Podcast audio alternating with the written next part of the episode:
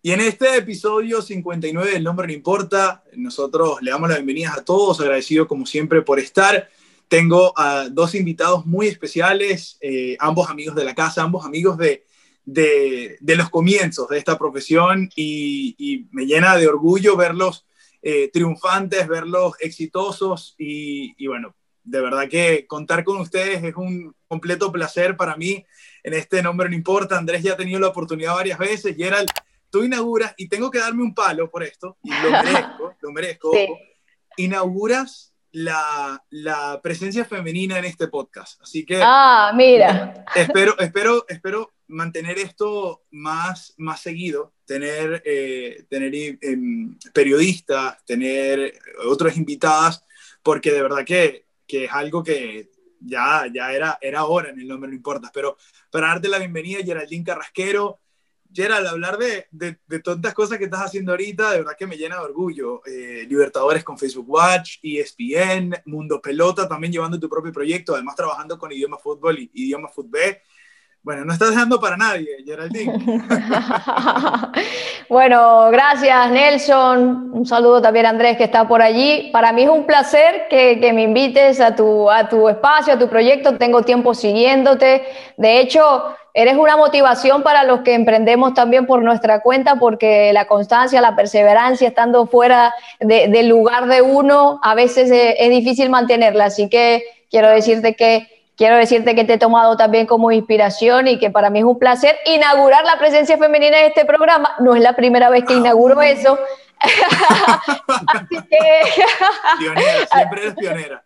Así que ya estoy acostumbrada, pero un placer estar con ustedes dos, que además me parecen unos profesionales excelentes. ¿Y qué más está decir? Compartimos un montón de cosas, los considero personas cercanas, personas especiales, así que vamos, vamos con todo sin duda todo es recíproco y, agradecido eh, con, la amabilidad y las palabras. De verdad que para nosotros es un placer tenerte. El señor Andrés Lichbel, también, otro que es un mega crack. Señor, el, amo de, de, idioma fútbol, idioma fútbol, eh, la mente maestra. ¿Cómo estás, brother? No, muy feliz, Nelson, Gerald, de verdad, estar acá con ustedes. Eh, cada vez que tenemos la oportunidad de, compartir, de verdad, es algo grande y es algo que venimos haciendo de, bueno, desde hace muchos años y, y cada, cada, nueva oportunidad es, espectacular y más en el marco en el que estamos hablando, que bueno, ya lo van a ver lo que está ocurriendo esta semana, que empiezan las eliminatorias, ¿no? ¡Uh, qué lindo!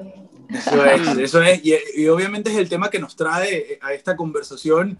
Eh, yo quería, bueno, obviamente, eh, cada uno por su lado, Andrés está en Miami, Gerald está en, en Buenos Aires, yo desde Toronto, eh, cómo, cómo, nos conecta ¿no? lo que es la Vinotinto en esta oportunidad, obviamente las eliminatorias sudamericanas, pero sin duda nosotros, nosotros respiramos ese, ese, tricolor, es lo que, es lo que sentimos y, y, qué bonito que nos una esta, esta pasión nuevamente. Bueno, no sé si, si arranco yo, supo, supongo que sí por el silencio. bueno, ¿Qué, ¿Qué, decir, no? Porque la Vinotinto no juega desde noviembre de 2019. Creo que ya todos extrañamos ver un partido de la selección desde esa goleada ante Japón. Luego pasó todo esto de la, de la pandemia, Nelson, que nos cambió la vida a todos en tantas maneras, incluido, incluido en la profesión, incluida en la faceta deportiva. Y siempre es una ilusión aunque sí te digo que bajo las circunstancias que se están presentando estas eliminatorias, con bajas en todas las elecciones, pues es medio raro, pero la vida continúa y hay que adaptarse. Totalmente. Eh, Andrés, es, es una, creo que, que Gerald dio en el punto, ¿no? Porque hablar de, de la pandemia es creo que una de las cosas claves de, de como que la, la razón principal, estas eliminatorias están, se van a disputar ¿no? Y parece que es todo un hecho. Eh, se están movilizando equipos, se están movilizando jugadores. Pero yo quiero comenzar eh, cuestionando, ¿de verdad vale la pena, vale la pena realizar estas eliminatorias en este momento? Porque, bueno, estamos viendo y nosotros vemos de cerca la situación de Venezuela, pero es, es una situación tan compleja con los protocolos de seguridad, con los, los países. Eh, FIFA decía que todos los, los clubes debían ceder y luego dice, bueno, no, la verdad es que tenemos que regirnos por lo que diga los protocolos de seguridad de estados y, o sea, provincias adentro de los, de los países y luego el país. Entonces, ¿qué estamos haciendo acá? A mí me parece, Nelson, honestamente, una irresponsabilidad de la FIFA por muchos aspectos y lo voy a explicar. Número uno, por el peligro que, a raíz de esto puede sufrir cualquier jugador, cualquier persona del cuerpo técnico, cualquiera de la, de la delegación, porque sí vemos en otros deportes que se hacen que se ha venido compitiendo y hacen burbujas, pero son manejadas por ellos mismos. Vemos en, en la NBA, vemos también en las grandes ligas, en algunos casos, en las artes marciales mixtas. Pero ¿cómo controlas tú, Nelson, todas las delegaciones que conforman la Asociación FIFA a nivel mundial, que van a estar cambiando de país, que van a estar cambiando de aviones charter, algunos comerciales, algunos sí, algunos no. Es muy difícil controlar eso por primer lugar, entonces estoy poniendo la salud primero y creo que ahí hay un riesgo. Pero voy más allá, Nelson. Lo más importante de una eliminatoria mundialista, primero vamos a estar claros, es algo, es algo único que, que, un futbolista lo puede vivir, si lo vive una vez en su, en su carrera, es afortunado, los que lo viven dos veces, bueno, mejor, hasta tres. ¿Y, qué es lo que se busca? Que cada país esté en su pleno y se busque cada país con lo mejor que tiene el cupo mundialista. Y no se está viendo, no se está viendo porque ya estamos viendo cómo selecciones y sobre todo la venezolana están viendo mermados sus equipos, encabezados por Salomón Rondón, que en, el contexto que tenemos hoy con la lesión de Joseph Martínez se puede decir que, es el delantero de, mayor nivel o jerarquía que tiene la selección y no se va a contar con él. Entonces, si, si vamos quitando piezas a los equipos, de repente no se va a tener la, eliminatoria, pura que, que, queremos y que, y, que siempre hemos visto. Y unos preguntarán, bueno, pero ¿cómo se puede hacer? Para mí siempre la solución fue esperar hasta el año que viene y hacer un formato corto y que ahí, y que ahí salga los clasificados. Me parece muy atractivo, pero ¿cuál es el problema? que entonces la FIFA no tendría tantas fechas para vender derechos televisivos y tantos partidos y al final siempre lo digo, termina siendo eh, el interés económico el que mueve el, deporte lamentablemente. Entonces por eso pienso que, en esas dos facetas la, FIFA está siendo muy responsable con la salud y con el espectáculo deportivo. Pero bueno, es lo que hay y, igual lo vamos a, disfrutar, vamos a ver a, las elecciones, a, a ver la mejor eliminatoria del mundo sin lugar a dudas. Sí, sin duda. Estoy de acuerdo con, Andrés en muchas cosas, pero ya, ya no hay tiempo, Nelson, de que nos lamentemos, ya no hay tiempo de que digamos, no, no se puede jugar, porque bueno, muchas selecciones, la mayoría va a tener bajas y hay que adaptarse a lo que se tiene. Claro, no es lo mismo que Venezuela pierda a Salomón Rondón, todo lo que significa que, por ejemplo, haya una baja en Colombia de uno de sus delanteros, o en la misma Argentina, en Brasil, porque son selecciones que tienen una profundidad, una plantilla que hoy por hoy sigue estando, eh, me parece, eh, un nivel por arriba de lo que es la selección de Venezuela. Si bien en los últimos años hemos exportado más jugadores y hay más de dónde elegir.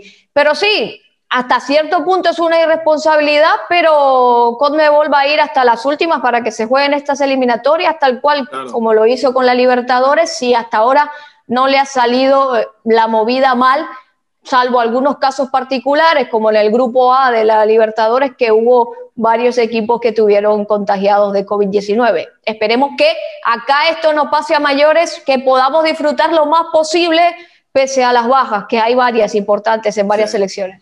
Bueno, y la cosa es que cuando se hace más global eh, la situación, y obviamente en la, en la eliminatoria sudamericana, por por el nivel que estamos hablando, ¿no? Estamos hablando de que es la eliminatoria más competitiva del mundo y, tiene selecciones como Brasil, Argentina, Colombia, Chile, que son referencias a nivel mundial. Eh, comienzan a mezclarse todos estos jugadores, comienzan a venir eh, jugadores que están en Europa, jugadores que están en Asia, y entonces ahí es donde la cosa se complica. Y Estados Unidos obviamente no se queda atrás y ha sido también eh, uno de los países que ha puesto más trabas. En el caso de Venezuela, con eh, la situación de Junior Moreno y, el Bruce Martínez, que eran dos jugadores que, en esta convocatoria iban a aportar mucho. Eh, el Bruce Martínez venía con una ilusión de, poder aportar y, parecía que iba a tener opciones importantes, pero luego eh, sus clubes deciden, por protocolos también de los estados, no cederlos. Y entonces aquí también uno, uno tiene que entender ¿no? la, la situación de que si el club no se siente cómodo prestándolo, porque no es un préstamo de cinco días, porque si se contagia de, coronavirus o si tiene que hacer cuarentena, porque esa es la otra cosa, que de, marcharse no hay problema, ¿no? Llegan, le hacen los test correspondientes, no tiene nada, si no, si no tiene síntomas, si, si da negativo, perfecto. Ahora, ¿qué pasa si, eh, o qué pasa cuando, cuando vuelven al país? Porque tienen que hacer cuarentena obligatoria en algunos países, ¿no? Entonces son 14 días o, o el tiempo que sea que no van a poder no van a poder eh, estar con los equipos, no van a poder hacer nada, ¿no? Entonces, en medio de una temporada de la MLS, algunos equipos no le conviene. Sí, lo mismo ocurrió con, por ejemplo, en el caso de Venezuela con Junior Moreno, por los protocolos de COVID-19 de Washington cuando Junior tuviese que regresar, luego de reportarse a la selección, iba a tener que cumplir una cuarentena de 14 días. Bueno, pero para los protocolos específicos de los Estados Unidos nos puede hablar el señor Andrés Lichbel, pero sé, sabemos que Junior es uno de esos afectados por esa particularidad de que cuando entre tenía que estar 14 días en cuarentena y su club entonces no, no decide cederlo, lo mismo que ocurre con Salomón en, en China.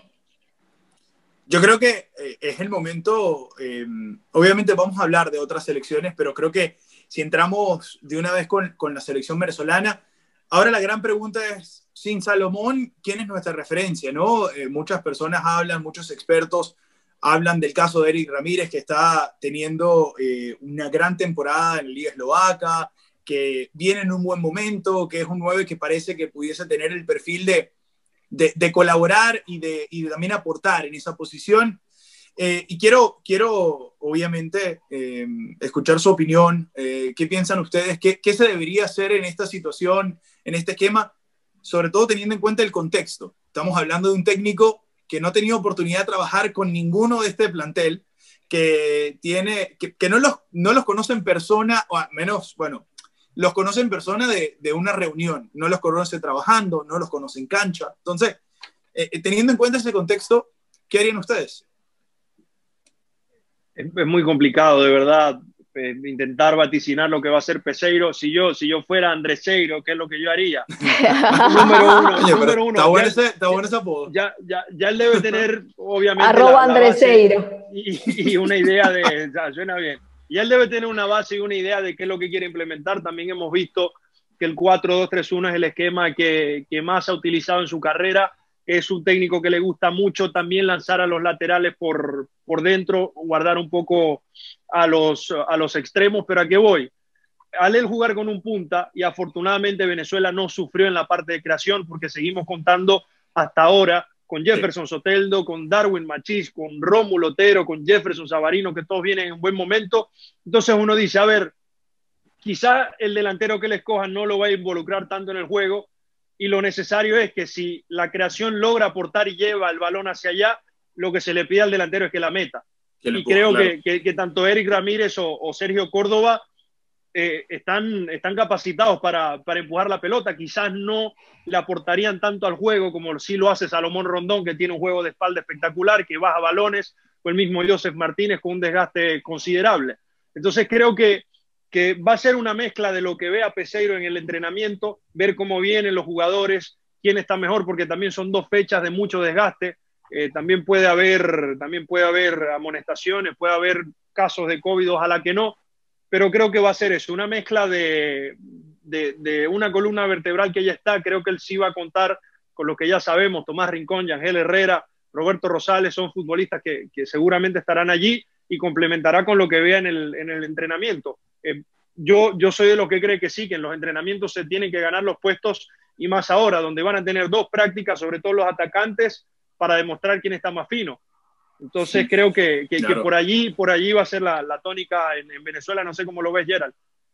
Bueno, eh, en cuanto a lo que dices, ¿variaría o diría, no, no consentiría la, la idea de empezar con Eric Ramírez como titular, teniendo en cuenta que son unas eliminatorias, que sería su debut con la selección, que vamos contra Colombia y de visitante y quizá Peseiro eh, pueda adoptar una, una, actitud más o un planteamiento más conservador. Entonces yo pensaba antes de que surgieran las últimas bajas, la de Brujo Martínez y la de Junior Moreno, yo, yo decía y me planteaba tal vez que Venezuela vaya con un tribote que se refuerza en la mitad de la cancha con Yangel, Tomás y Brujo o Junior, pero ahora ninguno de los claro. dos va a estar pero puede estar entonces allí Bernaldo Manzano, que jugó ante Japón, si mal no recuerdo, como titular en esa mitad de cancha junto con Tomás y con Yangel, y pudiera entonces dejar tres hombres adelante, pero que sean esos bajitos revoltosos, esos bajitos habilidosos, aprovechar el momento de los tres. Me refiero a quiénes, a Soteldo,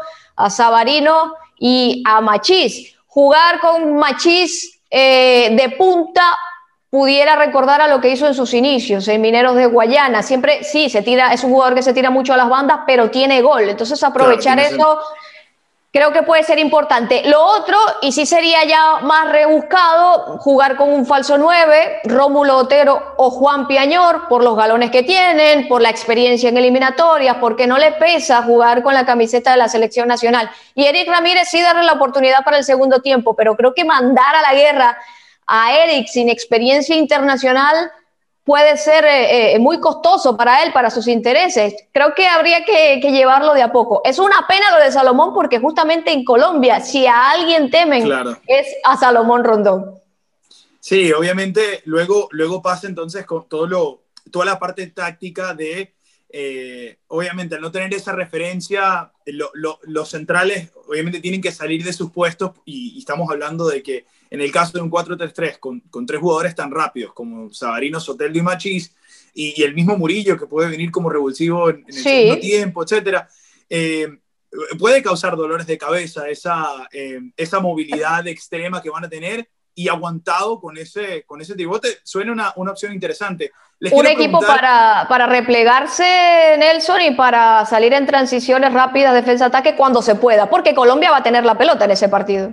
Y creo que también, Andrés, eh, cuando hablamos de esto que, que, menciona Gerald, eh, teniendo en cuenta que no se ha trabajado mucho, yo pienso que Peseiro va, va a intentar hacer la práctica, ¿no? Va a decir, bueno, estas son las piezas que tengo y, vamos a hacerlo lo más práctico, vamos a ver contragolpe, vamos a mantener, vamos a, replegarnos eh, dentro de lo que se pueda, si podemos tener la pelota mejor, pero aprovechar los espacios y, tratar de, de, utilizar esa, esa fuerza o esa fortaleza que tiene Venezuela en este momento, que es una velocidad y, unos jugadores que, que, no le, ya no, no, tienen miedo, ¿no? Son jugadores que, que, le pueden, digamos, faltar al respeto, una manera de decir, a, cualquiera. Sí, y, y, es, algo de, es algo muy de Peseiro, sobre todo en el Porto. Era, era un técnico que proponía muchísimo. muchas veces quedaba nada más con los dos centrales aguantando y en verdad estaban los laterales, estaban los extremos, estaba todo el mundo eh, buscando el ataque. Obviamente se sabe que Venezuela será visitante, pero creo que si, si, si la retórica de, de, Peseiro ha sido de que él va a buscar un juego vistoso, de que, de que va a jugar al fútbol, creo que le va a tocar. Y digo que le, creo que le va a tocar porque no hay tiempo para automatismo, no hay tiempo para planificar mucho más que eso. Creo que, que, que la, no, no sé cómo será la práctica de Peseiro. No sé qué es lo que... no sabemos nada. Porque, porque es que el tiempo, el tiempo es, muy, es muy corto y él estará pensando que tengo dos sesiones de práctica, quizá en la primera no cuente con todo el mundo, ¿cómo, cómo planificar? ¿Cómo, si, si, él, si él tiene dolores de cabeza, menos va a saber uno qué es lo que va a intentar. Pero lo que sí coincido es que, que va a buscar un fútbol muy práctico. Debe ser muy práctico Peseiro, sobre todo en las dos primeras fechas, porque no hay tiempo para mucho, no hay tiempo para, para absolutamente nada, y más aún de que la selección no se ve la cara de hace un año. Entonces, es la cosa va, sin duda a, hacer algo muy interesante. Gerald, ¿cuán importante para la confianza de un Jordan Osorio es tener su futuro resuelto? Eh, es algo que cuando uno conversaba de la lista, obviamente, y cuando uno conversa de ese punto flaco que tiene la selección, que es el, factor defensivo. Y es algo que uno ha discutido por años y generaciones de la Vinotinto, ¿no? O sea, de que, bueno, la dupla de centrales, bueno, el lateral izquierdo. Pero en esta oportunidad hablamos de la dupla de centrales, encontrábamos a, a un eh, John Chancellor que estuvo a punto también de caerse, se pensaba que no iba a dar, que no le iban a dar permiso, finalmente se lo dieron. Y encuentras ahora un Jordan Osorio que va a jugar también en Italia, que firma con el Parma, que resuelve su futuro y era una de las incógnitas que se decía, bueno, eh, Jordan es como el central que tiene el mejor perfil, como las mejores características, las mejores herramientas, pero no tiene regularidad, no tiene equipo. No, sigue sin tener la regularidad y sin tener, sin tener minutos, pero ahora ya tiene el futuro resuelto. Creo que para la confianza eh, va a ser importante.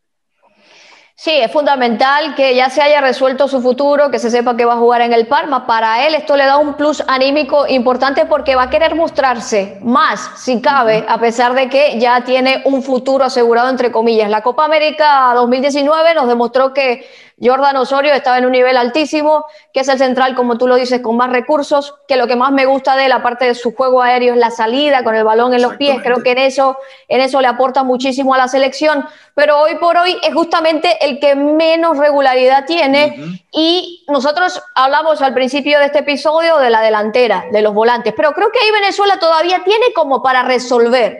Pero detrás es donde más me preocupa la selección venezolana, porque solo Miquel Villanueva, con estos tres partidos que ha jugado como titular en el Santa Clara, llega en un nivel, por así decirlo, de óptimo hacia arriba. Pero la realidad, chicos, es que Venezuela hoy por hoy no tiene un central top que juegue fin de semana a fin de semana en un equipo top o en una liga top, como sí puede decir Colombia que lo tiene en un nivel, no diría cinco estrellas, pero sí tres o cuatro estrellas con Davidson Sánchez y Jerry Mina, que juegan en, en eh, la Liga Premier de Inglaterra. Así que eh, esto es una diferencia importante. Hoy por hoy, si me preguntas los centrales, pues Villanueva tiene que comandar la saga porque viene con ritmo.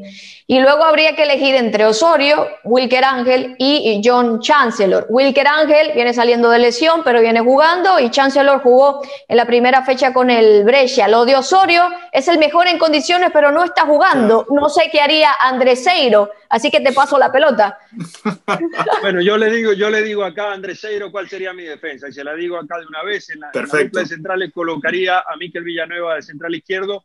De central derecho yo me la juego con, con Jordan Osorio eh, siento que Jordan Osorio puede ser de esos futbolistas que son de selección y siempre se ha mostrado bastante bien. Entonces, si de repente viene, viene con, con buena forma física, de repente puede hacer un, un, muy buen trabajo. Y ahora el dilema, ¿qué vamos a hacer con los laterales? Porque hay un debate acá.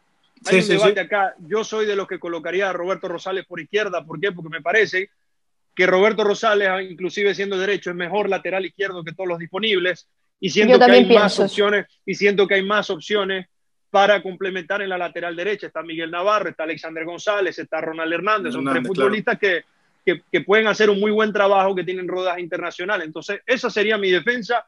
Rosales lateral izquierdo, Miquel Villanueva con Jordan Osorio y por derecha cualquiera de estas opciones. En mi caso me gustaría mucho Alexander González, pero ojo, con Rolf Felcher, que es un futbolista que gusta mucho a nivel internacional, que juega en la, en la MLS, defiende bien y de repente por allí le puede gustar a, a Peseiro. Gerard, sí. una de las cosas que, que ilusionado obviamente con la presencia de, de Miguel era eh, esa posibilidad de que si de consolidarse en, en, en, la selección liberara a Rosales para ir a la derecha. Sin embargo, bueno, si encuentras a un lateral derecho como Ronald o como Alexander o como el mismo Rolf Felcher que, pueda hacerlas o que pueda estar en un nivel óptimo, entonces tienes un Roberto Rosales en la izquierda que ya sabes que es una garantía, ¿no? ¿Qué, qué harías tú en este caso? Bueno, yo alinearía a Roberto Rosales por izquierda porque lo que ya sabemos, porque puede jugar bien allí, porque es uno de los capitanes de la selección, porque incluso en el Leganés, eh, en uno de estos partidos que ha jugado en segunda división, ya eh, fue puesto en un partido como lateral izquierdo. Así que es una opción. Y si Peseiro lo utiliza inteligentemente como para en la salida de balón Rosales pueda romper por dentro, por los pasillos interiores, a, a una especie de lo que hace Guardiola con sus laterales, que Rosales también ocupe parte de la mitad de la cancha en varias zonas del partido. En, eso en la salida le puede ayudar mucho a la selección. No digo tanto por banda, sino por dentro, porque le va a quedar a su perfil. Si analizamos la lista, muchachos, Peseiro tiene pensado laterales derecho, Felcher, Ronald Hernández y Alexander González. Yo cuando pasaba mi equipo para idioma fútbol ponía a Ronald Hernández aprovechando que ya se conoce esos cuatro que mencionaba Andrés. Claro. Rosales, Villanueva, Osorio o Chancellor, Osorio. Con Ronald Hernández fue la última defensa que tuvo la selección, pero realmente Alexander González te ofrece muchísimo más en ataque y tiene la regularidad actualmente con el Dinamo de Bucarest. Felcher me parece mucho más limitado, pero te entrega algo a nivel defensivo que no te entregan los otros dos. Luego, por izquierda, me gustaría ver Sé que Rosales va a jugar, pero me gustaría ver qué puede aportar Miguel Navarro, porque he visto varios pasajes de él en el Chicago Fire y es un lateral que se desdobla bien, que se proyecta bien al ataque, quizá a nivel defensivo tiene alguna cuestión por mejorar, pero creo que es un buen lateral para el futuro. Vamos a ver cómo se sigue desarrollando. Esa es la cuestión con, con los laterales. A Luis eh, del Pino Mago, eh, no, no lo veo hoy con opciones. ¿Por qué no está jugando en Universidad de Chile? No está teniendo continuidad. Andrés, pensé que ibas a decir algo. Estaba, te vi. No, no, no, Luis, Luis, Mago, Luis Mago no, no, está para este partido. También hay que, hay que ver a quiénes, a quiénes van a marcar los venezolanos. Muriel, Tubán Zapata. Eh, no, James. Que está, que está en un nivel impresionante. que está, aparece donde quiere. Entonces, eso es lo otro. Y de paso regresa Falcao.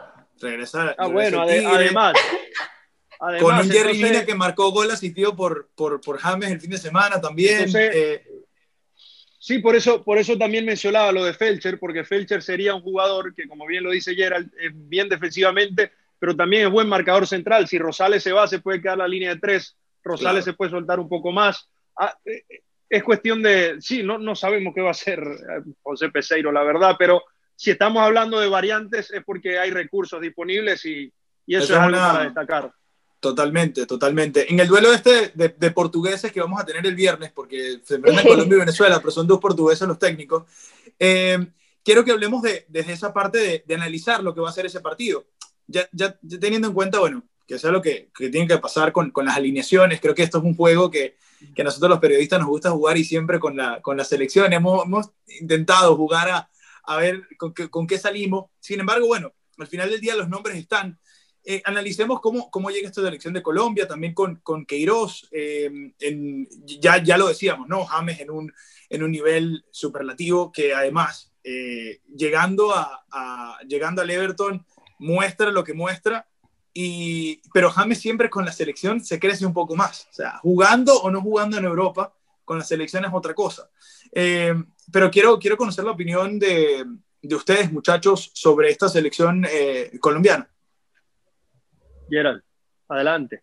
Bueno, inicio. Eh, sabemos que Queiroz ya, ya tiene un tiempo prudencial con Colombia, que no ha calado muy bien si cabe dentro de la prensa y dentro de los aficionados. ¿Por qué? Porque ha cambiado un poco el estilo de juego de Colombia, pasando de que no juega tanto ese 4-4-2 que Peckerman ya nos tenía acostumbrados, sino que está intentando implementar un 4-3-3 y está intentando hacer de Colombia un equipo muchísimo más equilibrado, un poquito más defensivo y que aproveche la velocidad de los atacantes. Pero hoy por hoy, por el nivel que, como ya lo mencionaste bien, Nelson, está teniendo Muriel, Zapata, James, el mismo Falcao que regresa, creo que le va a tocar apostar por la ofensiva y más en el primer partido ante eh, Venezuela. Creo que Colombia, línea por línea, está muy parejo en el rendimiento, hombres que vienen con, con regularidad, pero en el juego Queiroz ha dejado dudas, ha dejado una deuda que va a tener que saldar empezando ese día viernes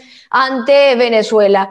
Como te lo dije anteriormente, creo que Colombia es la que va a salir a proponer. Vamos a ver qué tal andan los hombres. Una cosa es juntar, aglutinar una constelación de estrellas, pero ya sabemos que esto no va de eso, sino de la química que, que puedan tener los jugadores en la cancha, del trabajo del entrenador, que se vea la mano realmente de Queiroz. Y lo dijiste, James, con Colombia es otra cosa. ¿Por qué? Porque con confianza es un jugador que se sabe bueno y que tiene muchas cosas para dar. Por eso es que con, con, con Ancelotti que es como su padre futbolístico en Everton, está brillando. No significa que Zidane lo haya desperdiciado. Y aquí ya me voy a meter en otro debate. Sino, Ojo, que aquí hay, sensibilidad, hay sensibilidad. Por eso, bueno, quiero decir, no significa que Zidane lo haya, lo haya desperdiciado, sino que quizá James está para este nivel de Everton y quizá para el Real Madrid tuvo oportunidades que él mismo no las aprovechó, porque recuerdo que Zidane en varios partidos importantes no quizá la última temporada, pero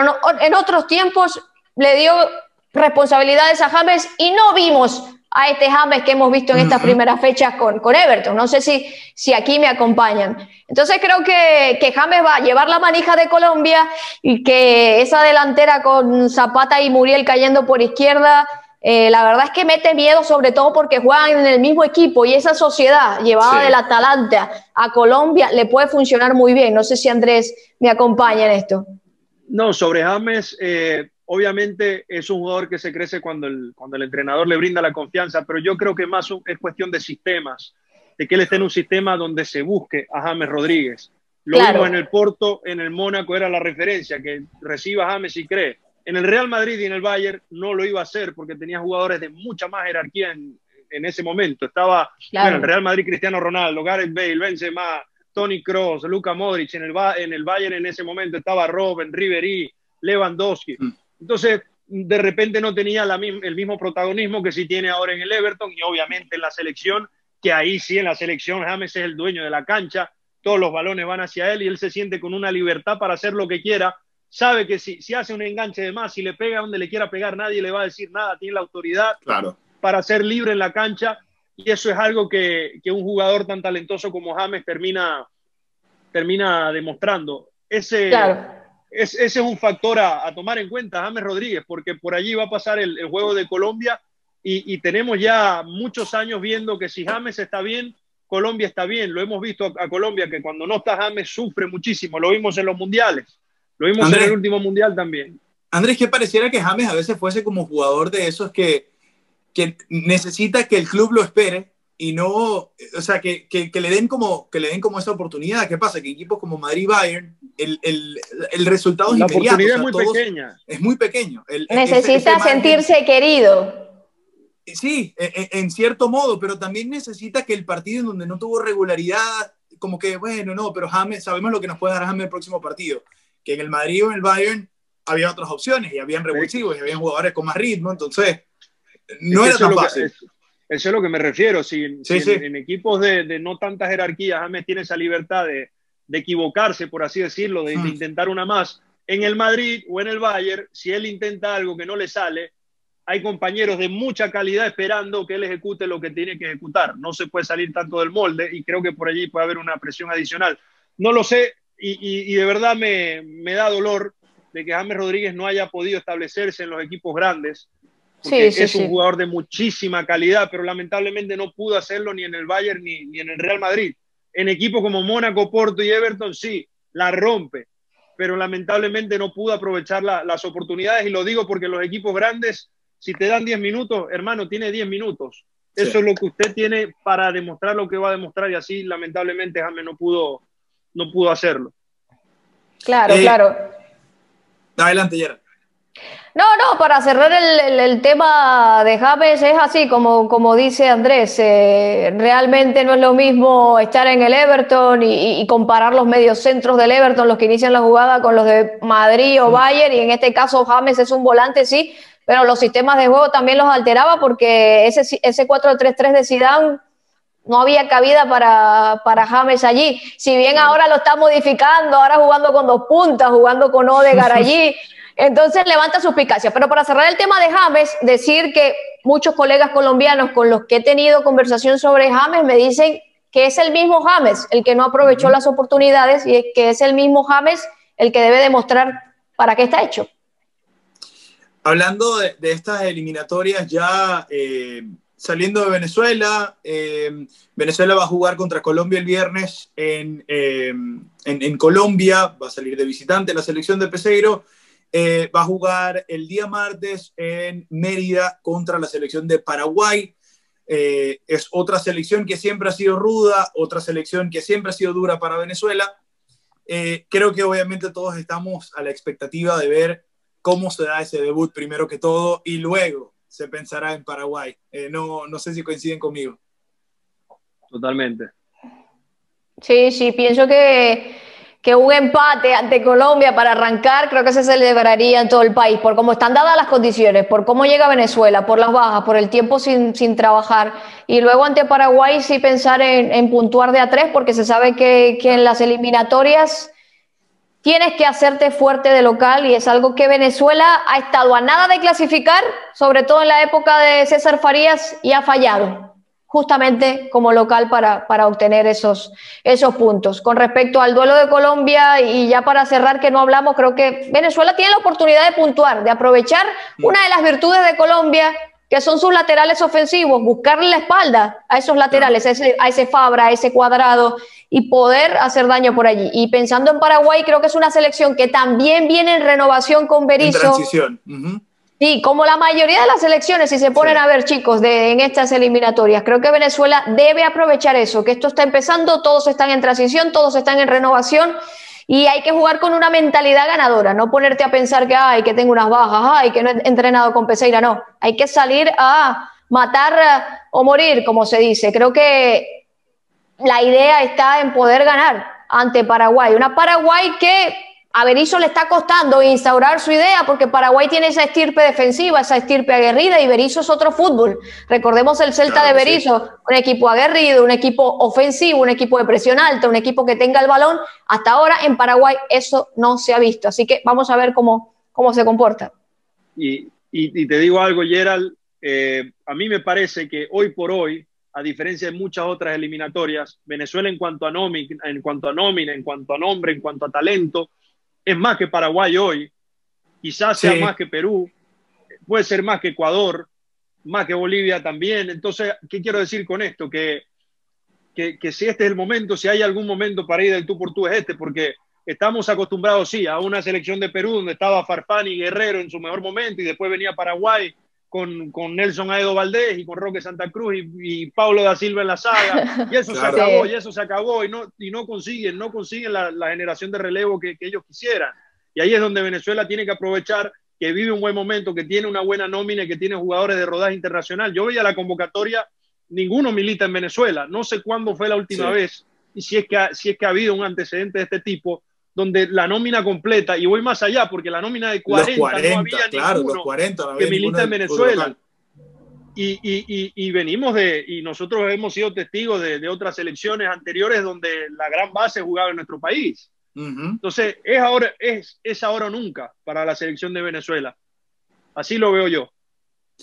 Me quedo con eso, Andrew, me quedo con eso. Por cierto, me dijiste Pablo Silva y me sorprende que todavía está jugando a los 40 años. Increíble. Todavía está jugando. seguro, seguro que sí. Hubo el otro día titular ante Boca Juniors, imagínate. Increíble. Eh, muchachos, eh, bueno, mejor previa imposible. Creo que eh, se tocaron todos los puntos. yo creo que que no me queda más nada sino que unirme a, ese, a eso que decías, ¿no? A esa consigna, Andrés, de que es ahora o nunca y que la Venezuela, la selección venezolana tiene, eh, tiene herramientas, tiene recursos, tiene personalidad para de verdad tomar estas eliminatorias y, decir que, dar un, un, statement, hacer un statement y decir, aquí estamos nosotros y vamos con todo. Sorry, pensé que iba a decir algo también. No, no, no, no, sí, sí, es tal, tal cual, como lo dijo Andrés, eh, pensé que él iba a continuar la idea, no pasa nada, estamos, estamos desde casa haciendo lo que nos gusta, no pasa nada. Si uno revisa la nómina de Paraguay, porque la, la, la, busqué por acá para, para dar también fe de eso de que dice Andrés, si uno revisa su principal figura, ¿quién podría ser? Miguel Almirón, que está hoy día que está hoy día en Newcastle, pero ¿tiene un presente realmente top? No, no, lo tiene. Después ha sumado ahora de última hora Raúl Bobadilla de Guaraní, sí es un buen delantero para Libertadores, pero realmente es un delantero top. Eh, Darío Lescana de, Lescano de Juárez, eh, no, estoy revisando solamente la nómina de los delanteros. Eh, los Romero, Ángel de San Lorenzo y Oscar, su hermano de San Lorenzo, tienen talento, pero no, son, no son algo... no, dan miedo. Exactamente. Con todo respeto, con todo respeto, no son futbolistas como los que nombraba Andrés, eh, Roque Santa Cruz, no sé, más atrás, José, Saturnino Cardoso. Es decir, creo que. Ortigosa, o sea, esos jugadores que tienen una jerarquía. El mismo Cabaña, que era un tanque, era un tanque. Sí. Cabaña te ganaba juegos, ya, ya Paraguay no tiene futbolistas así, y no es por menospreciarlo, pero, pero han cambiado los tiempos. Claro, tienen futbolistas de talento, de proyección internacional, de futuro, pero hoy por hoy realidades consagradas muy pocas. Y creo que está en un plano similar a lo de Venezuela. Pero por supuesto está el tema también de la camiseta, que pesa y todas estas cosas. Pero creo que, Nelson, el punto importante acá es que Venezuela ya tiene que demostrar que eso que pasó en 2017, en ese Mundial Sub-20, donde en esta lista hay cinco o seis sobrevivientes no fue casualidad. Y es ahora, a partir de este ciclo de Qatar 2022, que se tienen que recoger esos frutos. Y creo que la ilusión está más renovada que nunca. Muchachos, qué, qué placer. De verdad que eh, un gustazo para mí compartir con ustedes, verles la cara, ponernos al día. Eh, enviarles los buenos deseos que, que, tengo acá guardados para, para, ustedes siempre y que me alegra muchísimo eh, verlos triunfar, verlos hacer cosas, cosas divertidas, cosas interesantes, eh, seguir sus pasiones. Así que para mí un placer y espero tenerlos muy pronto por aquí de vuelta. Gerald, gracias. No, gracias Nelson, la pasé muy bien, como siempre. Tenía tiempo que no hablaba de fútbol con ustedes. Para mí es un honor cada vez que me invites voy a estar y esperemos que a Venezuela le salgan bien las cosas en las eliminatorias, porque eso nos pondría también de buen humor a nosotros como venezolanos. y, seguimos la cábala, seguimos la cábala aquí. Señor claro. Señor Lichel, un abrazo, hermano. Muchísimas gracias. No, Nelson, si Venezuela le gana a Colombia, repetimos alineación hasta que, hasta que dejen perder puntos, porque va a tener hermano, aquí estamos. Acá, no muevo nada. No, sí, todo así eso sí que sería un batacazo, ¿eh? Eso sí que sería un batacazo por el momento de, los dos. Eso sería, sería wow. Pero bueno, nada, Nelson y Gerald, muy agradecido, de verdad. Me, siento muy feliz de estar acá. Eh, hemos hecho previas de, Venezuela, hemos narrado, hemos transmitido partidos, radio, televisión. es, algo que siempre, algo que siempre nos, conecta, ¿no? La, selección, algo que siempre nos mantiene allí. Diga. Es más, mi primer partido de fútbol que comenté estaba el señor Nelson, no sé si estabas Andrés, pero estábamos en suite, en, eh, en un Venezuela-Chile 2013 y después hicimos el Mundial Sub-17. Creo que hizo, creo que eh, ambos estábamos de comentaristas, nos estábamos turnando y cada uno, y creo que Carlos Borges.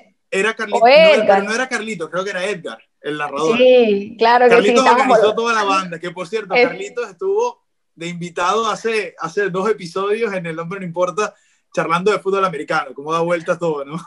Así que es un buen augurio que la selección que nos unió en nuestros comienzos nos vuelva a unir ahora, claro que sí.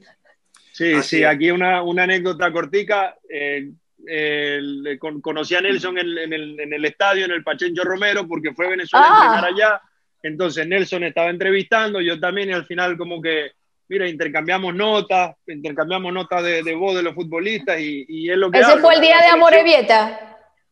Eh, 2012. no, no, no, fue, fue, mucho, fue, fue antes, no sé, Venezuela. Fue mucho antes.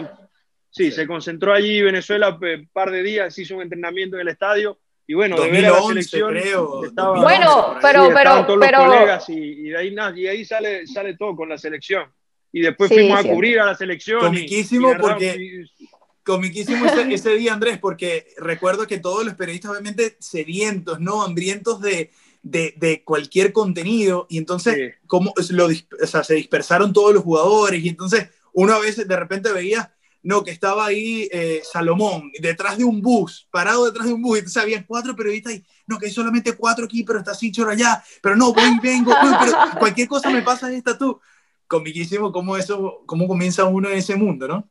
Sí. Era como intercambiar barajitas con, la, con las notas. ¿A quién tienes tú? No, yo tengo Salo y Miku. No, yo tengo Felche. Va, va dame Felche. Dale, pues. Y así fue. Nos ha encantado Nelson y Gerald de, de estar acá y, y, bueno, esperando, esperando el viernes para el partido Nelson. Lástima, no vamos a poder estar en el templo, pero, pero desde aquí lo vamos a disfrutar. ¿Cómo nos gustaría? ¿Cómo nos gustaría? Eh, este fue el episodio 59 eh, del Nombre No Importa con estos dos cracks. De verdad que eh, les mando un abrazo grandísimo, un completo placer. Nosotros, bueno, en esta oportunidad del Nombre No Importa yo tenía una capsulita que quiero mostrarles al final, que es con los, los muchachos de, del podcast Toma y Dame. Están haciendo un proyecto bastante entretenido, bastante divertido, también charlando de fútbol. Así que aquí les dejo esta, esta charlita y nos despedimos. Y en esta parte del nombre no importa, yo tengo una tarea, es una tarea muy bonita, de verdad tengo que decirlo, porque es eh, ver una de las cosas que a mí siempre me motivó eh, estando de, de, este lado, el lado donde, donde creas contenido, donde tienes plataformas, en donde puedes también ayudar y el, el semillero creo que es lo más importante, y ver eh, esos, esos rostros, obviamente ya, ya ven caras acompañándome en este momento, Entonces, ver esos, esos jóvenes estudiantes de comunicación social, los jóvenes periodistas que quieren eh, incursionar en este mundo y buscan espacios y yo tener la posibilidad de brindarles con mi plataforma eh, un espacio para que ellos puedan desarrollarse libremente, comenzar a, a, mojar los pies, ¿no? En lo que es el periodismo, en lo que es redacción, en lo que es creación de contenido. Yo feliz.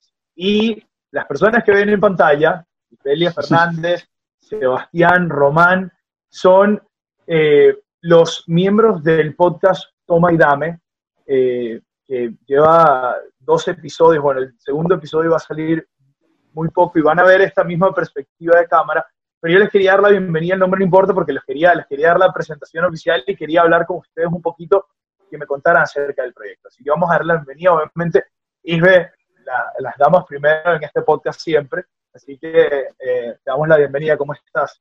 Hola, de verdad que estoy muy feliz porque finalmente nos estamos presentando en El Nombre No Importa. De verdad que ya teníamos esta cita pendiente y ya finalmente podemos presentarnos y podemos también presentar nuestro proyecto Toma y Dame. Esta es la presentación oficial. Aquí, aquí sacamos la franela y cada uno se pone Con el gerente, porque tú eres el, gerente, o el presidente. ¿Bartomeo o no? Eh, no, no, sin duda no. Él no. Ay, novita, novita. Nada, eh, de verdad que estamos muy agradecidos todos en general por la oportunidad que nos estás brindando, Nelson. De verdad que estamos totalmente felices por, por todo este proyecto y, y, por toda esta compañía que estás dándonos a nosotros. Eh, nada, la, la, plataforma, el trabajo, para comenzar a agarrar esta experiencia, soltarnos un poco más en lo que vienen siendo opiniones, que de eso en realidad se trata nuestro podcast. Eh, pero bueno, nada, de verdad que estamos muy, pero muy felices y, muchísimas gracias. Sebas, eh, bienvenido. Quizá, bueno, obviamente con, con, con Isle y con Romane ya he compartido un poquito más, contigo no tanto, pero bueno, acabamos de grabar el episodio, el segundo episodio de Toma y Dame, y de verdad que estuvo espectacular la charla, así que te doy la bienvenida, un placer, ¿cómo estás, man?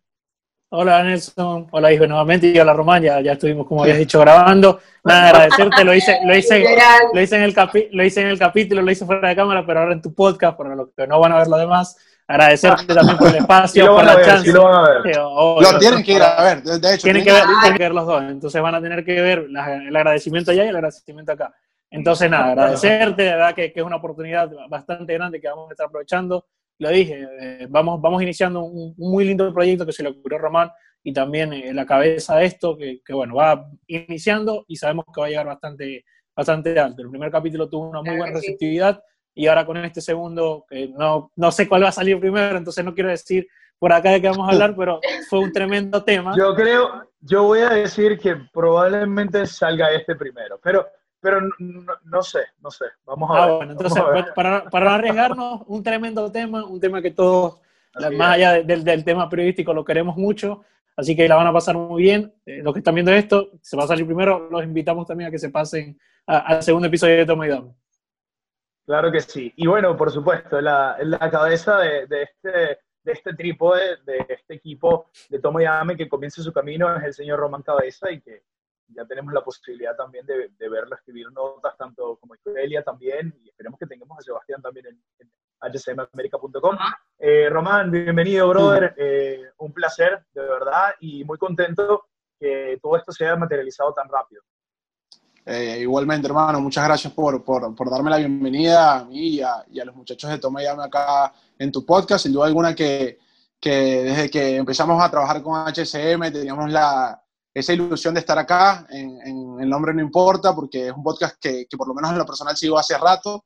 Y, bueno, feliz, feliz de estar acá, sin duda también feliz de, de, que esto de toma y dame se esté materializando, así como tú decías, eh, que estemos, que hayamos encontrado ese espacio en el que podamos eh, expresarnos y, y opinar sobre, sobre los temas más, más relevantes, ¿no? Que, que, que, siempre, como yo le decía a los muchachos, esto surge, el podcast de Toma y Dame surge, surge por la, por, a razón de que siempre nos quedamos picados y no tenemos dónde decir lo, lo, que pensamos. Román, quedaba picadísimo con Twitter.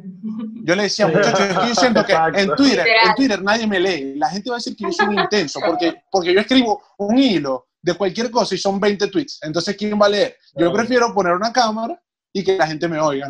y son 20 tweets. Entonces, ¿quién va a leer? Yo prefiero poner una cámara y que la gente me oiga, ¿no? creo, y me o ve. redactar una nota, o redactar una nota. O redactar una nota para el les quiero preguntar, no. les quiero preguntar porque a mí me parece que todos los, los proyectos de, de, de, este tipo de cosas y una de las cosas que yo siempre luchaba, ¿no? Eh, era nombrar algo. Nombrarlo, darle el nombre a algo es una tarea, porque quieres que sea algo que perdure, no sé, quieres que sea algo que a los seis meses diga, no me gusta el nombre de Entonces, me encanta, a mí me encantó el nombre Toma Llame. O sea, cuando me dijeron que se iba a llamar Toma Llame, dije, está buenísimo, no estrillado, así tipo eh, panorama. Tercer tiempo, tercer tiempo. Es perfecto. es perfecto, va al grano y es, se está muy catchy, así, me gusta. ¿Cómo surgió la idea? Bueno, ¿a quién se le eh, ocurrió? ¿A quién se le ocurrió? A Román, a Román. Sí, porque, porque, porque, es que, eh, sí, como tú dices, de, hecho hablamos contigo, ¿sabes? Y, quedamos, bueno, vamos a cuadrar el nombre rapidito y, empezamos con la producción. Rapidito. Eso fue, eh, ajá, vamos a empezar. No, esto, aquello. Y nosotros decíamos como que tiene que ser, yo le digo a los muchachos, tenemos que buscar algo que, que tenga que ver con el fútbol, ¿verdad? Porque hay muchas, del idioma futbolístico, les decía yo, y, y me decía, idioma futbolístico como que, como que, ¿cómo es eso? Yo le decía, bueno, es que yo creo que, que en las canchas y en el mundo del fútbol hay un idioma, ¿no? Son frases, palabras. Y yo, eso, lo, eso lo conoce Román porque como el jugo. sí, entonces, no, y hay infinidad, entonces, en el podcast, el No, no, no, no. No, no yo mucho, te lo prometo. No, pero, lo primero... De mi, no, nunca hablo de mi larga carrera como futbolista profesional de dos años, o sea, de verdad nunca la menciona. Pero no, realmente sale porque yo les digo, hay que buscar algo que sea una frase de fútbol, una frase de fútbol que podamos utilizar con doble sentido. Y, tú sabes que en el fútbol se utiliza mucho ese toma y dame cuando se habla una pared, de la tenencia de la pelota, y las opiniones. Y también se puede interpretar como que nos estamos refiriendo a la opinión, es decir, Sebas, toma mi opinión y dame la tuya. Entonces, desde ahí Me, gusta mucho, en verdad. Eh, me parece que es algo eh, que, define el, punto, pero no lo define de una manera como, como encasillada, sino que te da mucho, mucho margen. Sí. Eh, yo, a mí me pasó todo lo contrario, ¿no? O sea, a mí me pasó de que yo, para nombrar mi podcast, que es mi bebé, porque literalmente es así, es, mi espacio en donde yo hago lo que me da la gana, literal. Entonces, yo siempre, yo siempre he sido un fanático, así como era un mega fanático del deporte, soy fanático de la música, soy fanático del cine y he tomado como que interés especial en esas cosas y yo quería un espacio en donde no me tuviese que limitar a solamente hablar de deporte y ponerle un nombre deportivo inmediatamente implica que ¿qué haces tú hablando de música con tus amigos? O sea, es como, bueno, pero yo quiero hablar de música, ¿cómo hago? O sea, entonces, tanto tiempo pasé esperando el nombre perfecto, ¿no? Ya tenía todo, tenía todo, o sea, prácticamente teníamos un estudio armado y no teníamos, o sea, no había comenzado el podcast estábamos grabando otras cosas y no, no comenzaba el podcast. Y, yo decía, pero entonces, ¿quién no consigo algo? Y voy de repente en el metro, ya, obviamente aquí en Toronto, y digo, eh, es que la verdad es que el nombre no importa. Y digo, ese debe ser el nombre. es cero casilla. cero casilla, o sea, no te encaja en nada, y literalmente puedes, puedes hacer lo que te dé la gana. No, y está buena la idea, está buena la idea. Claro que está buena. Acá en este podcast y, también se presta para muchas se presta para muchas interpretaciones, ¿no? Porque yo en principio lo veía como que el nombre no importa en el sentido de que ibas a, ibas a entrevistar a quien fuera, pues. Que no importara a quién ibas a traer, porque el nombre del entrevistado no importara, tú solamente lo tienes que ver y ya porque la vas a pasar bien. Así, así más o menos lo, lo interpretaba yo. Pero quizás sí hay gente que lo interprete como que no importa el nombre del podcast como era, era tu intención principal, pero creo que todo va de la mano igual. No, la, la intención principal era que tuviese ese doble significado, o sea, que el nombre no importa, pero ¿qué, qué, significa eso? O sea, ¿cuál nombre no importa? O sea, porque obviamente hay relevancia en que tengas un invitado de, de, importancia y quieres, quieres que ese nombre valga la pena. Simplemente que a lo mejor el espacio, o sea, que tener un espacio definido, o que ese, ese, ese simplemente sea el nombre. Entonces, bueno, eh, fue como, hubo una, una, una, epifanía ahí pequeña en donde surgió el nombre y bueno, nos quedamos con él y todavía me gusta, así que estamos bien, estamos en, el buen camino. vamos bien, vamos bien. una de las cosas que hablábamos, bueno, el primer episodio, hablar un poquito del primer episodio, Isbe, eh, ustedes se presentaron, como que dieron ese, ese, esa presentación oficial en donde hablaban de gustos, de, personalidad, de, lo que esperaban, y, creo que fue una muy buena manera de, arrancar. Eh, quiero, que, quiero que me resumas algo de, de esa presentación para que las personas que estén viendo el nombre no importa digan, bueno, quiero conocer un poquito más a Isbe. Así que te toca la presentación de, de la clase para darte del primer día. La exposición, la exposición, del primer trimestre, literal. ¿Y tu nombre y por qué estudias comunicación social?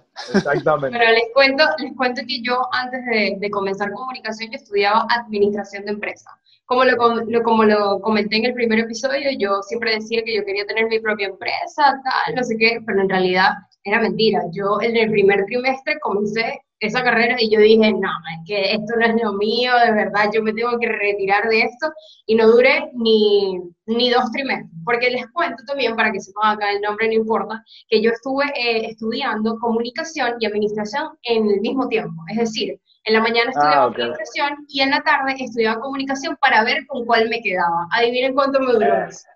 Me duró un mes. Muy poco un mes, de tres meses de trimestre. Obviamente yo no me iba a quedar con, administración y al final nada, estuve un mes con administración teniéndolas como que a la par y al final me quedé con comunicación, estuve en la tarde y después sí me pasé a, la carrera como tal de mañana, en Urbe, de hecho.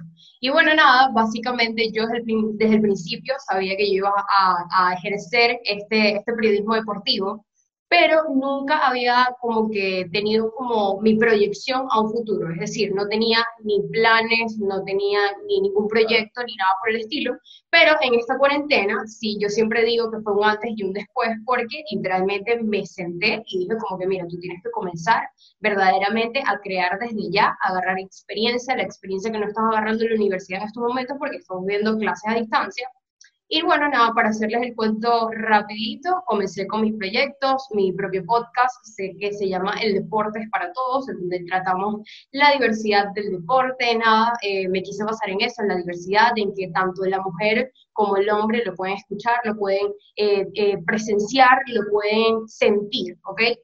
Y bueno, nada, eh, saqué mi podcast y después al mes yo dije, mira, yo tengo que abrirme la cuenta en Instagram porque yo necesito crear más contenido, crear lo que viene siendo más contenido audiovisual porque el podcast era solamente de audio. Lo tengo en Spotify, en Apple Podcast, en todas las plataformas de... Eso, eso, promociona, lo promociona. Pero bueno, momento, momento, de publicidad. Y, mi cuenta en Instagram, by Isra Fernández, en donde trato... Muy bien, excelente. Y, nada, después, después comenzamos con Tommy Dame y también trabajo con HCM, para que sepan. Muy bien, excelente. No, te iba a decir algo, te iba a decir algo. Y, y, fuera de broma, em, en el mundo de, de, los negocios, una de las cosas que te enseñan desde, desde muy temprano es que eh, a pesar de que obviamente las personas, el entrepreneur o, o ese empresario quiere y quiere armar un proyecto, el primer proyecto eres tú. O sea, si tú no estás bien, si tú no te cuidas, si tú no tienes una alimentación específica, si tú no, eh, por ejemplo, te preparas para hacer un espacio, para escribir una nota, si tú no, no haces ese trabajo previo, obviamente no vas a tener resultados exitosos. Entonces, esa epifanía tuya también se, se transformó quizá, quizá lo de que no querías tener o, o, querías tener tu propia empresa, te diste cuenta, lo transformaste en que esa empresa eres tú, ¿no? Y que de repente tienes que ir armando tú misma para, para luego estar más preparada ante las oportunidades que llegan. Claro, yo lo primero que pensé fue como que, mira, tú verdaderamente tienes que buscar lo que a ti te hace feliz, lo que a ti verdaderamente te, te, gusta hacer. Y a mí siempre me encantó una cámara. Yo siempre estuve entre esas dos carreras, pero por, por otras cosas también, ajá, me fui por lo que venía haciendo la administración, porque como te digo, tenía esa idea de que quería mi propia mi propia empresa. Pero en realidad es como tú dices, yo al final dije como que, mira, tú tienes que estudiar lo que a ti verdaderamente, en lo que tú te ves a futuro, es haciendo, ejerciendo. Y bueno, nada, exactamente, así total. Eh, y no, y no, eh, ah, bueno, rapidito. Y no hubo problema con mis papás. Y no hubo problema con mis papás porque de una vez me dijeron, nosotros estábamos claros de que tú ibas a terminar en comunicación, así que tranquila. Qué bueno. Eso, eso, eso es importante. El, Sebas, ¿cómo, ¿cómo ha sido tu camino? ¿Cómo, cómo quizás descubriste o, llegaste a ese momento donde dijiste, bueno, esto, o sea, quiero, eh, quiero transformar ese, ese hablar de deporte de algo que, que no sea simplemente charlar con mis amigos eh, en el pasillo de la universidad o, con los panas en, el club o, o, reunidos en casa de un amigo, y si no lo quiero, me quiero profesionalizar y quiero, quiero estudiar periodismo y quiero dedicarme a esto. ¿Cómo, cómo fue ese camino? Bueno, no voy a dar tantos detalles para que los que están viendo esto se pasen al primer capítulo, pero igual voy a explicar ah. un poco. El nombre no importa, pero el país y la carrera sí. Yo, yo también ido por ese camino más o menos en otro lado, de, de irme por administración, por contaduría, y como lo comenté allá, sin tantos detalles, lo vuelvo a repetir, eh, es que yo no me lo creía, yo pensaba que ser eh, periodista era como, como ser actor, o sea, era algo que no se podía hacer tan fácil. Fui descubriendo poco a poco que sí se puede, que con constancia se puede, y creé mi cuenta SH Deportes, me pueden seguir en Instagram, por favor. Eh, están viendo esto. donde, donde todo, Yo creo que voy a tirar una marquita, ahorita voy a hacer un product placement. Aquí, algo voy a, voy a meter. me creé mi propia cuenta, dije, bueno, yo tengo que llevar lo, que quiere decir alguna parte, informar, dar mi opinión, y así como dije, lo, llevé a una, una cuenta de Instagram, también de Twitter, pero manejo mala de Instagram. Y, y, nada, poco a poco, eh, con la carrera, obviamente yo empecé a estudiar primero, y yo vivo en Argentina, estoy estudiando acá, y después eh, traté de empezar a, profesionalizar eso, porque lo primero que te enseñan, y, y es algo claro, es no puedes esperar graduarte para empezar a materializar tu trabajo. Desde, tu, desde el inicio tienes que ya empezar a moverte. Y bueno, yo no, no, no, tenía los contactos, no conocía a nadie, bueno, voy a empezar por Instagram. Y a medida de mi cuenta en Instagram y, siendo constante, se me han abierto, bueno, tengo la oportunidad de estar aquí con ustedes. Imagínate, y he tenido la chance de, bueno, ir creciendo poco a poco. Así que creo que con el tema, al menos de toma y dame, y, mi cuenta y mi constancia van por, por, el camino que se quiere, pero falta mucho por recorrer. Claro que sí, pero es un, es un muy buen inicio y, les digo algo, siempre hay alguien viéndolo. O sea, siempre cuando hagan su contenido, háganlo de la mejor forma. Eh, de verdad que, que no, no, no, nunca minoricen los logros de terminar un episodio del podcast. O sea, ya terminar un episodio del podcast es mucho más de lo que cualquier otra persona está haciendo. Entonces, ustedes estén involucrados en este proyecto, de verdad que eh, motivados, ayúdense los unos a los otros, estén muy pendientes, traten de ser consistentes entre los tres. O sea, es, es mucho más difícil, por ejemplo, en mi caso, cuando yo comencé el podcast, eh, para mí era como que todo dependía de mí, ¿no? Pre, producción, grabación y postproducción. Entonces era como encontrar ese balance cuando son cosas creativas y cuando tienes un montón de otras cosas a hacer es difícil, pero teniendo tres, siendo tres, quizás se hace un poco más llevadero y quizás cuando uno quizá no quiere grabar, el otro lo impulsa y dice, vamos a meternos aquí, vamos a grabar, hoy nos toca grabar. Eh, Román, bueno, particularidad que, que nosotros conectamos antes, eh, que tú, te habías acercado a, a, lo que es HCM y, y, habías conversado con Kiko antes y, bueno, obviamente se dio la oportunidad de comenzar a trabajar juntos y, de verdad que, hasta ahora ha sido muy grato. Eh, así que bueno, quiero que me cuentes, yo sé que tú eh, jugabas fútbol, jugaste fútbol creciendo a un, a un muy buen nivel. ¿Cómo, ¿Cómo, nace ese traslado de, de, bueno, no voy a continuar esa carrera futbolística, sino que me voy a, detrás de, a verlo desde, desde afuera y con un micrófono en mano? Claro, eh, sí, tiene mucho que ver, sin duda alguna tiene mucho que ver eh, el hecho de que, de que desde que tengo memoria, ¿no? Estoy, estoy jugando fútbol, empecé muy chico, empecé a los cinco años a, jugar en los clubes de la ciudad, en Casa Italia, en Gallego, eh, que son clubes de acá de, la, de, la, de Maracaibo. Y bueno, posteriormente fui, fui creciendo y subiendo un poco de nivel hasta que llegué a las inferiores de un club de primera división, como es el Zulia Fútbol Club. Eh, esto lo contaba un poco eh, con mayor profundidad en, el episodio de Toma y Dame, ¿no? Que deben ir a verlo. que, aquí va a estar obviamente en la descripción de este video van a estar todos los enlaces, cuentas de Instagram de cada uno, cuenta de Instagram del podcast, el, link directo a que vayan y, vayan a ver los episodios, así que todo va a estar aquí, pero compartimos el mismo canal, ¿no? Es el mismo canal de, YouTube de Social Media, así que solo tienen que ir en la playlist abajo que está Toma y Dame y, comenzar a, hacer el binge. Y bueno, eh, ya, ya estando más, eh, más grande, ¿no? Ya siendo mayor de edad, estaba ya en un plantel de, de fútbol profesional. Tuve muchas vivencias eh, que, me, que, me, marcaron ¿no? y que me, me llenaron de, de, experiencia. Y llegué a, a, cierto punto en el que se juntaron muchos factores eh, en el que me, que me llevaron a tomar la decisión de dejar de jugar. Creo que este tema es un tema para, para hablar más adelante, pero tuvo mucho que ver con la situación país, la situación del fútbol venezolano, que, que lamentablemente se encuentra, se encuentra eh, no, no, pasando por, no uno de sus mejores momentos, sin duda alguna, y por decirlo de una, de una linda manera. Y, y, bueno, tomé la decisión de, de dejar de jugar, por, por fue una decisión personal totalmente, extradeportiva. Y, y en ese momento yo sabía que yo debía seguir ligado al deporte. Yo lo sentía, lo quería así yo decía, bueno, si yo no voy a estar acá, de algo me tienen que servir las experiencias que tuve, las vivencias en un vestuario, como, como comentaba antes con, los chicos, eh, la, la, lo, todas las vivencias que tuve con respecto a, al fútbol profesional, sobre todo, la, la, relación con un entrenador, la relación con, con, con, los integrantes de un plantel de, de fútbol profesional, eh, y todas esas cosas que, que, que te deja el fútbol a lo largo de tu carrera códigos, jerarquías, y, y nací, nació la idea de querer transmitirle eso a la gente que no estuvo quizás nunca dentro de, dentro de un camerino profesional, dentro de un plantel, dentro de una cancha, y, y quise, quise hacerlo de esa forma, ¿sabes? Con esa intención de, de, que la gente pueda conocer un poquito más allá de lo que escucha en la televisión, que a mí me encanta, me encantó siempre escuchar a jugadores jugadores, exjugadores de fútbol profesional en transmisiones. Soy fanático de que lleven a técnicos a las transmisiones también de, de fútbol en, en, la, en la televisión porque creo que tienen ese plus o, a veces tienen comentarios tan acertados que enriquecen la transmisión de, de, muy, de una manera muy grata. Y, y, parte un poco de ahí, con esa intención. Bueno, de verdad que eh, espectacular cómo cada uno tiene caminos diferentes y, y, de repente todos esos caminos se pueden unir y, y materializarse en este proyecto. De verdad que eh, quería darles, quería tener esta introducción quería tenerlos en el espacio y que hablaran un poquito de cada uno.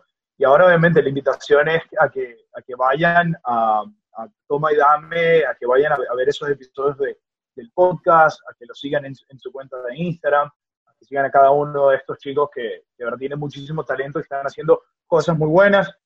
Y bueno, muchachos, nada más que agradecerles por el tiempo de estar, de compartir conmigo y eh, les deseo muchísimo éxito. De verdad que, como les digo, la constancia es la clave. Manténganse eh, apoyados eh, en el otro y, así van a ser las cosas más fáciles y más llevaderas, porque obviamente ustedes quieren que este proyecto sea un proyecto que perdure, que se mantengan, que lo tengan por, por un periodo largo. Así que creo que esa constancia entre todos es, es muy importante. Pero de verdad que muy contento de tenerlos en la familia HCM, de verdad que para mí un placer y les deseo muchísimo éxito. Eh, gracias, Nelson. En, en, hablando quizás en nombre de Toma y Dame, eh, agradecerte a ti porque sabe, sé que eres parte fundamental de, de, de, este proyecto que estamos llevando a cabo nosotros, eh, a la familia HCM, de la cual tú eres fundador.